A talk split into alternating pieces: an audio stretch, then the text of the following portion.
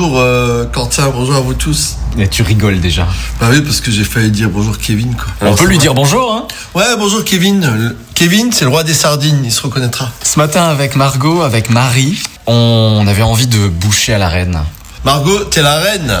Blanc de volaille. On le fait pocher dans un bouillon. Ok? Je mets des cèpes et des morilles. Alors, soit vous les achetez surgelés, soit vous les achetez déshydratés. Vous faites suer de l'échalote. Vous mettez vos cèpes, vous mettez vos morilles, vous mettez du vin blanc. Vous laissez réduire de moitié. Vous mettez la crème. Voilà, vous avez une petite sauce cèpe morilles. Ça, vous mettez de côté. Ensuite, une fois que votre blanc de poulet, il est poché, vous coupez en gros cubes. Ok? Vous mettez de côté. Avec le bouillon, vous le faites réduire de moitié, vous crémez et vous mettez un roux. Alors, roux, je répète, autant de farine que de beurre. Vous faites fondre votre beurre, vous mettez votre farine, vous laissez cuire, voilà. Donc, vous liez votre sauce euh, euh, bouillon, quoi, qui a été crémée avec ce roux. Sel, poivre, voilà. Vous mettez de côté. Ensuite, riz de veau. Ça, chez le boucher, vous prenez un riz. Un riz pour 6 personnes, ça suffit.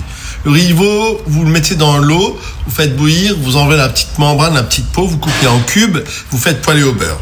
Ensuite, on procède au montage. Si vous êtes chez vous et que c'est convivial, dans une casserole, vous mettez autant de sauce cèpe mori que de hum, cubes de poulet. Vous mettez votre sauce euh, bouchée qui est crémée, faites bouillir et c'est prêt. Avec ça, évidemment, on sert les petites croûtes. Au fond des croûtes, on met le riz de veau et on met ça par-dessus généreusement, soit avec un riz pilaf ou soit sans rien parce que c'est suffisamment copieux.